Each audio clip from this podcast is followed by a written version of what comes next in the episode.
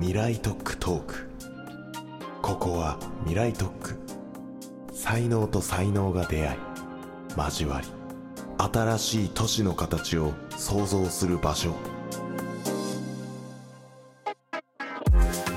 こんにちはオフトピックの草野美希です。三井不動産の川瀬浩二です。この番組はさまざまな領域の専門家をお呼びして未来に必要な産業基盤これからの都市の可能性を探っていきますゲストは引き続き三井住友信託銀行 ESG ソリューション企画推進部の古野真さんです。カーボンクレジットで問題になっているのはどんなことなのでしょうか？そうですね、まあ、国際的な議論を見るとですね、そのカーボンクレジットの信頼性、透明性はい。と、まあ、実際の定義いうところが問題視されておりまして、はい。そのクレジットの質っていうところがですね、あの最近注目されている理由としては、以前、いろんなその認証制度が国際的に存在するんですけれども、民間の認証機関が何をもってクレジットを評価して認定、うん。認証するかっていう、まあ、ルールがあってですね、はい。その中で、まあ、従来の、まあ、方法論でクレジットとして認めてたものはですね実際、まあ、現場に行って確かめた上でうん。実際にクレジットとして評価していた事業が実際行われなかったですとか、まあ、実例で言いますと、まあ、植林の活動は一つの例だと思うんですけど、はい。まああの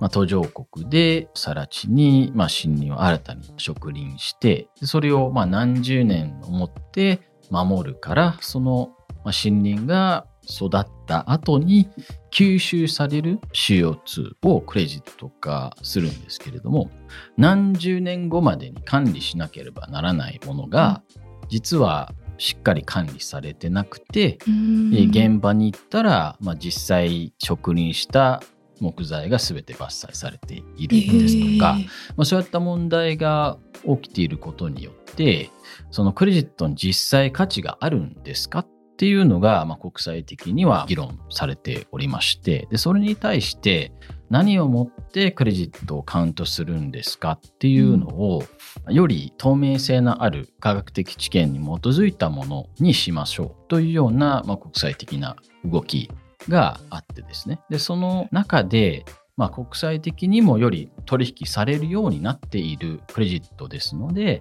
信頼性のあるものにしましょうというような動きは見られます。はいまあ伐採されてたみたいなことっはいてありえるんですね。はい、そもそもあれなんですね。植林で得られるカーボンクレジットって、えいって木を植えた瞬間に、その数十年後まで吸収する分も含めて最初にもらえちゃうんですね。そうですあの、まあ、従来のルール上では、うんその計画上、まあ、いくらの面積でいくらの根を植えて何百本何千本の木が育つ計画上でこれは、まあ、プロジェクトの事業者が何十年管理して見守りますと,、というような約束のもとで発行されたものもあります。けれども、やっぱりモニタリングせずに全てに登録時に発行してしまうとやっぱり過剰にクレジットが生まれる可能性がすごく高いので最近はですね3年おきに実際にモニタリングして実際どこまで育ったのかを計測した上で、まあ、実測のもと発行されるのが、まあ、今の制度になっておるんですけれども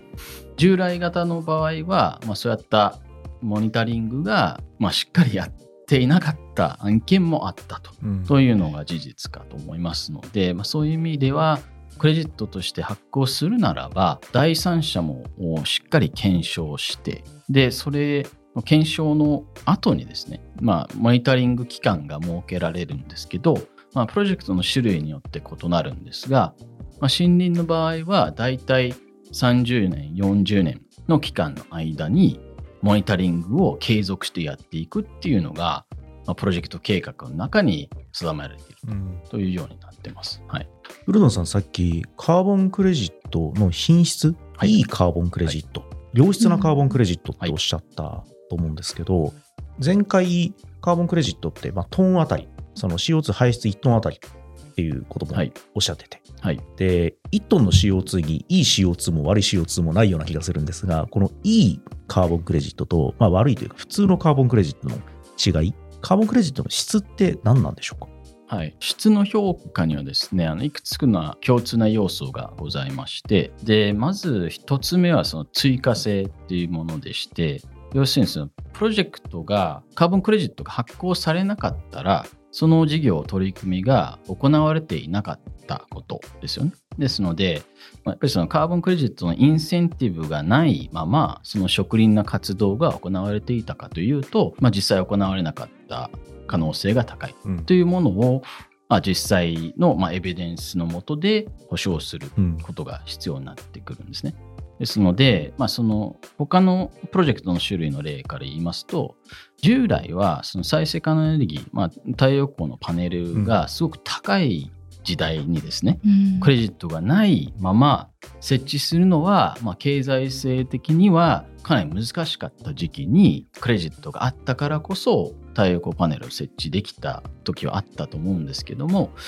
あの昨今は、まあ、太陽光パネルの値段が、まあ、どんどん下がってきている中で、まあ、クレジットなしでも経済性もありますし普通にその方がいいでしょっていうのが、うん。まあ、市場の、まあ、共通認識になってきておりますのでそもそも太陽光パネルを設置することによってのクレジットの意義性、まあ、意味あるかうんっていうところで、まあ、そういったその、まあ、再エネ系省エネ系のクレジットの質っていうものは、まあ、市場の評価としては下がっているうんところもあります。うん例えばそのさっきの森林の話で言うと今ある森林を保全するみたいな話よりも植林をするっていう方が品質としてはいいカーボンクレジットだってそういうことですかね。そうですね、まあ、あの必ずしも全てのプロジェクトに対してっていうことはそこまでは言えないかもしれませんけれども、まあ、その追加性っていうところとあと永続性うんも、うん。あのもう一つの要素があるんですけれども特に自然系といいますか自然由来のプロジェクトの場合は、まあ、森林保護の場合クレジットの計算の方式としてはそのプロジェクトがなければその森林は違法伐採などで劣化していったっていう想定の上、まあ、守ったことによってその森森林が吸収したクレジットを発行するんですけれどもその実際保護したことによって場合によって隣の地域が伐採されたというケースもありますので、まあ、そういう意味では、まあ、リーケージというんですけど、うん。一つの地域を守ったことによって他の隣地域に実際のネガティブな影響を及ぼした可能性もあるというわけで、まあその今はやっぱりその一つの地域、まあ、全体を見なければ確実にこの土地を守ったことによっていい影響を与えているのかどうかっていうのは確かめるのが難しいのでやっぱりその地域ベースで見ていかないといけないっていうのが今の市場の見方かなと思ってますので、まあ、そういう意味では植林の場合はですね、まあ、実際の植林の活動が行われる前の、まあ、土地の状態状況によって、まあ、必ず新しく森林が生まれて再造林することによってやっぱりその追加性っていうのは明確だと思います。まあ、要するにその植林活動が行われる前には、まあ、自然にそこまであの木が育ってなかったっていうのは見ればわかるとうん。いうことで、うん。追加性という意味では、まあ、より質が高いもの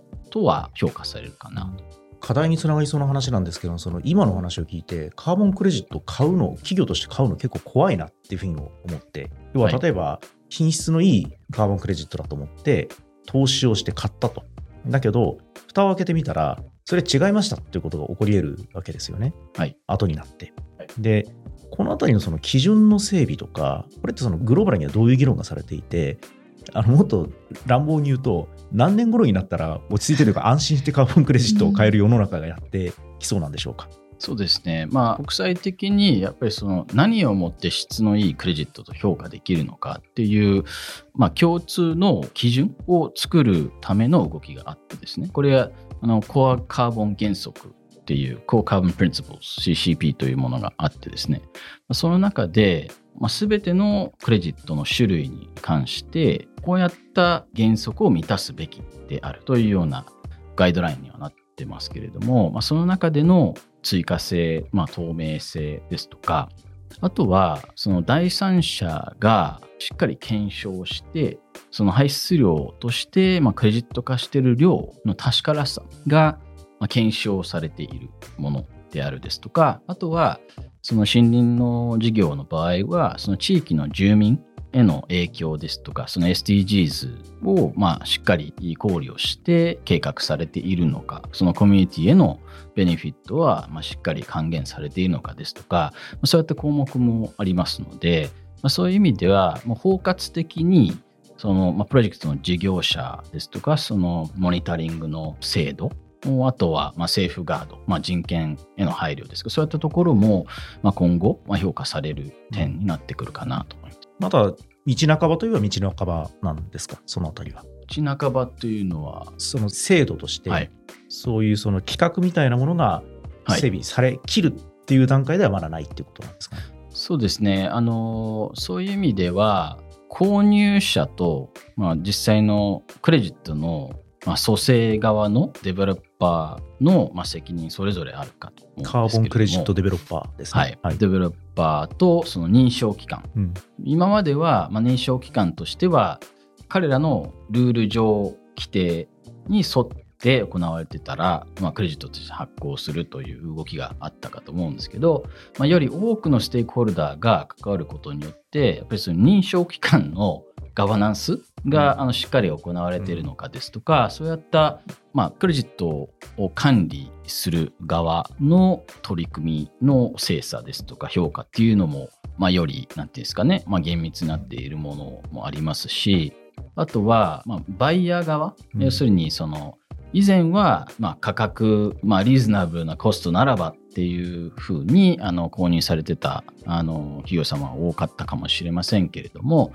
蓋を開けてみたら、まあ、先ほどの話がありました通り、まあ、実際のクレジットの信頼性が問われているようなプロジェクトから購入した場合にはその購入側の企業の不評につながるリスクがあると。というところがありますので、その購入する前の、まあ、ジューデリジェンスっていう、まあ、あの重要性が高まっているのではないかなと思いますので、はい。まあ、そういう意味では、買う前にはしっかりその質がいいものかっていうのは確認する必要性は高まってるかなと。バイヤー側のその担当者の方ってどうやってこうここにしようってどうやって決めるんですか？はい、あのそれはあの、まあ、バイヤー側のその、まあ、自社の方針とか、はい、あの決められている企業様多いかと思いますけれどもあの場合によってその第三者の専門の機関を雇ってそれあの、まあ、専門の機関の調査ですとか評価に基づいて、えー、決定しているところもございますし、まあ、そういった、まあ、クレジットの質を評価するレーティングを出すようなあの、まあ、専門の情報プロバイダーも最近立ち上がっているので、第三者として、まあ、客観的にこれはいいクレジットなのか、質のいいクレジットなのか、まあ、若干問題があるのかっていう、まあ、評価を出す、まあ、専門機関も出てきてますね。はい、やっぱりあのさっき今相対取引がほとんどっておっしゃっていて、はい、で最近あの私はスタートアップに投資をするような仕事をしてるんですけれども、はい。このカーボンクレジット周りのビジネスでいうと、やっぱりそのプラットフォーマーとか、はい、N 対 N の、えーと、取引を促進するような、そういうビジネス、プレイヤー、スタートアップが結構出てきてるってそういう感覚を持っています。はい、で、今の話を聞いて、やっぱりこの取引を促進するだけじゃなくて、一つの市場ができてくるってことなので、このデューデリジェンスとか、はい、あとその仲介なんかも含めて、相当大きなこうビジネスマーケットにはなっていくんだろうなっていう感覚を持ちましたし、意外とこれからなんですね、そういう意味で言うと。はい、うん。その通りですね。あの。いろんな認証機関が今までは、まあ、民間主導でしたので、うん、乱暴に言い方で言うと、まあ、勝手にやってきたっていう、まあ、面もありますけれども、まあ、今後はやっぱりその、まあ、ネットゼロのその企業の目標達成に向けて使うとなると、やっぱりそのステークホルダーさんの目線ですとか、顧客目線を考慮した上で丁寧にと言いますか、うんうん、あの質のいいクレジットを買うことがやっぱり重要になっってくるのではないかなと思いますので、市場が大きくなることにつれよりなんていうんですかねあの多面的な観点から考えないといけないところがあるかなと思います。はい。日本の現状についてもお聞きしたいんですけれども日本ではカーボンクレジットはどれぐらい利用されてるんでしょうか？日本国内のその先ほど J クレジットのあの制度話出たと思いますけれども任意の J クレジットで認証されているクレジットの、まあ、年間、まあ、認証料発行量はだいたい100万トン分のクレジットです。で、あの国際的のそのボランタリークレジットの取引量は、取引量ではなくて、年間の認証料、発行量は、大体1億トン以上ですので、まあ、国際ボランタリー市場は日本の100倍ぐらいですので、うん、まあ、日本国内の、まあ、取引量認証量っていうのはまだまだまあ、流動性は限定的なのではないかなと考えられます。古野さん的にもまだまだこれから大きくなっていくなって感じですか？はいそうですね。あの、まあ、国のあの制度の、まあ、今後の動向にもよるかと思いますけれども、今まではまあ任意の制度としてまあ、企業の、まあ、取り組みのなんていうんですかね、まあ、スピード感ですかね、まあ、そういったところに依存してきたところがあるかと思いますけど、まあ、今後は、まあ、やはりそのクレジットは一つの手法として温暖化対策を加速する方向性で、えー、まあ制度設計も進んでいるかと思いますので、まあ、その中でまあ、脱炭素を目指す先進的な企業集まりとしてその GX リーグというものも立ち上がってますのででその中で、まあ、GX リーグの企業が、まあ、それぞれ中間目標温室効果ガス排出量の削減目標を設定してで30年までに、まあ、国の目標としてあるものですね。あの2013年比で46%削減するっていうのはまあ国の目標ではあるんですけど、それ以上の目標を設定するのは、まあ、その GX リーグに入るまあ、条件となっておりで GX リーグの中で目標達成に向けて、まあ、どうしても自社内で削減できなかった分に対しては J クレジットのまあ購入活用が認められておりますので、まあ、そういう意味では今は実験フェーズといいますか。先ほどあったその GX リーグっていうのはどういうものなんですか？はい、あの GX リーグっていうものはですね、はい、まあ、実際500社ぐらいは参画しているかと思いますけれども、はい、これは経済産業省のもと GX グリーントランスフォーメーションを目指す企業の、まあ、先進的な企業の集まりでしてで、はい、その中でまあ、グリーントランスフォーメーションリーグ GX リーグに入る要件として、はい。まあ、参画する企業は、まあ、自らのその排出量を30年までに、まあ、国の目標以上に設定しなければならないという、まあ、枠組みになってまして。それ入ったら逆にでも大変っていうか企業はこうどういう意図で入られるんですか？やっぱりその、まあ、近年そのネットゼロ達成に向けた取り組みによって、うん、まあ、企業が評価されるような世界になっておりまして、やっぱりその投資家さんですとか、他のステークホルダーさんが、やっぱりそのサステナビリティ ESG への取り組みとして、どこまで進んでいるのかっていうのは、その企業の将来の価値にも直接的に関係してくる領域にはなっておりますので、そういう意味では、まあ、先進的な取り組みをすることをコミットしている企業として、まあ、参画される企業さんは多いかなと思います。はい、でその中でその目標達成に向けて、まあ、もちろん自社で削減の努力はしますけれども、まあ、先ほどお話ししましたそのクレジットをまあどうしても削減できなかった分に対してまあ購入して使うことが認められておりますので、今はまあ実験フェーズではありますけれども、2025年、6年以降は本格的に稼働して、まあ、その中でのその GX リーグの中での排出量の取引っていうようなあの市場も今後生まれるのではないかなと思います。どういう会社が参画されてるんですか？日本の会社さんってことですよね。あそうですあの日本国内のリーグですので、三井住友信託銀行も参加しておりますけれどもなるほど。はい三井不動産は参加しておりません。なるほど。不動産業だと東急不動産ホールディングスさんが参加されてますああ、結構じゃあ大きな会社さんがでその中でいずれ取引ができるようになるっていう。はいえー、面白いですね。ですので、まあ、そういった取り組みが加速することによって需要が、まあ、今後高まるのではないかなと思ってます。はい、んこれからこう日本で普及していくにはこうどういった課題というか解決すべきことっていうのはどういったことなんでしょう？かそうですね。今まではやっぱりその任意の制度でしたので、まあ、なかなか踏み切ってそのコストをかけてそのクレジットまで購入するインセンティブっていうのはそこまでなかったのではないかなと思ってますけれども、まあ、GX リーグの立ち上げもございますしあとはその国際的にもそのネットゼロに向けてしっかり努力して取り組んでいるのかどうかっていうのが評価軸になっていく中で、うん。その、まあ、一つの解決の手段としてクレジットは選択肢に入ってきてるのではないかなと思いますけれども、まあ、現状は温帯法ですとか省エネ法では、まあ、一部のクレジットの使用は認められるんですけれども、まあ、報告するためにまあ活用して、まあ、省エネ法の場合は年率のまあ省エネの効率を上げるために、まあ、一部その省エネのクレジットを活用するというのはございますけれども、はい。まあ、その中でいつまでに削減しなければならないか、うん。今はその、まあ、国の30年の目標が、うん。まあ、一つの一定の水準にはなってますけれども、まあ、今後、まあ、国の目標も改定される可能性もございますし、まあ、そういったその個々企業に求められるアクション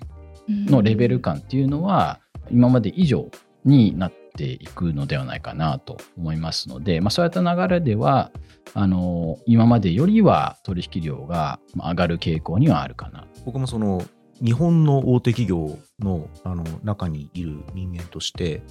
やっぱり一つその日本があの掲げている2030年でまあ46%で、さらにその50%目指しますと。で、2050年にそのカーボンニュートラルっていうのを掲げていて、多分あの三井不動産も他の多くの企業さんもやっぱこれを意識して目標設定してるんだと思うんですよね。で、多分その2030年までに向けては、今その再生エネルギーの導入がすごく進んでいたりとか、で、その文脈の中で、えっ、と、非化石証書の取引みたいなものっていうのも非常に一般的に行われるようになってきてると。で、ただ、多分その、そこから2030から2050年までのカーボンニュートラルの残りのその50%っていうのがめちゃくちゃきついんだと思うんですよ。本当にイノベーションが起きないと達成できないだろうし、あの技術的には達成できない水準かもしれないと。だから、そこのインセンティブとして、このカーボンクレジットの取引っていうものに、多分各社が参入していかざるを得ない部分っていうのも多分あるんじゃないのかなというふうに思っていて、やっぱりそれ時間軸だと思うんですね。はいだから世界は多分2030でもうカーボン実質ニュートラルを目指してるような 会社があったりとかっていう、まあ、そういう意味では先進性が強くて、まあ、日本にもあるんだと思うんですけど、多分日本、多くの日本企業も、この2030までのマイルストーンで、これから数年以内に、その日本としてもそのパリ協定に基づいて、2035年の目標って出さなきゃいけないはずなので、多分それが出てくると、またその次のステップをどうやってやっていくんだろうと、自社の省エネとか、再生エネルギーだけでできるんだろうかみたいな議論になってきて、そこでおそらく日本でも取引が活性化していくんだろうなっていう感覚は、あの普通のというか、あの大手企業の中の一員として、肌感として持ってるってそういう感覚は、うん、ありますね。例えばこうスタートアップとか私も会社やってるんですけどなんかそういう中小企業がこう意識しなくちゃいけなくなる感じになるんですかね今後は。そうですね、まあ、やっぱりその排出量を削減するにあたり、うんそのサプライチェーン上全体の排出量を持って削減していかないといけないっていうのは世の中の動きではありますので、まあ、最初はその大手企業さんからあのはい。参入するのは、まあ、今目に見えてるかと思いますけれどもやっぱりその大手企業さんが目標達成するにあたり、やっぱりサプライチェーン上、すべてのサプライヤーさんにも協力していただけないといけないですとか、やっぱりその製品をまあ売る際に、まあ、B2C の場合は、やっぱりその、まあ、消費者からも、まあ、そういったカーボンニュートラルの製品を買いたいと。という人たちも増えてくると思いますし、まあ、そういう意味では、まあ、直接的にクレジットのビジネスに関わるところまでいかないかもしれませんけれども、まあ、その中でその、まあ、国内でクレジットを創出するニーズも上がっていくでしょうし、あのまあ、現状年間100万トン分のクレジットしか国内で創出できてないわけですので、まあ、そういう意味では国内のその森林の事業を考えた時に、まあ、最近、まあ、J クレジットの制度上でのその森林の案件の登録数はかなり上がっているんですね足元で。まあ、なのでそれだけではあの足りないっていうのはあの現状ではありますので、まあ、そういう意味ではあの、まあ、クレジットを創出する排出量を削減するための新たな技術ですとかデータ提供ですとか、はい、まあ、そういったニーズがどんどん高まってくるのではないかなと思いますのでそういう意味では新たな事業の機会オプチュニティにもなってくるんじゃないかなと思います。ありがとうございます。では今回はこの辺りで締めたいのですが川瀬さん次回は何をお聞きしましょうか？はい。僕らみたいなその不動産業とかですねあと都市がこのカーボンクレジットとどういうふうに絡んでくるのか絡んで生きうるのかってあたりについてお聞きしてみたいと思います、楽しみですここまでお聞きいただきありがとうございました。番組への感想はハッシュタグ未来トックトーク。未来トックは漢字トークはカタカナでツイートしてください。次回もお楽しみに。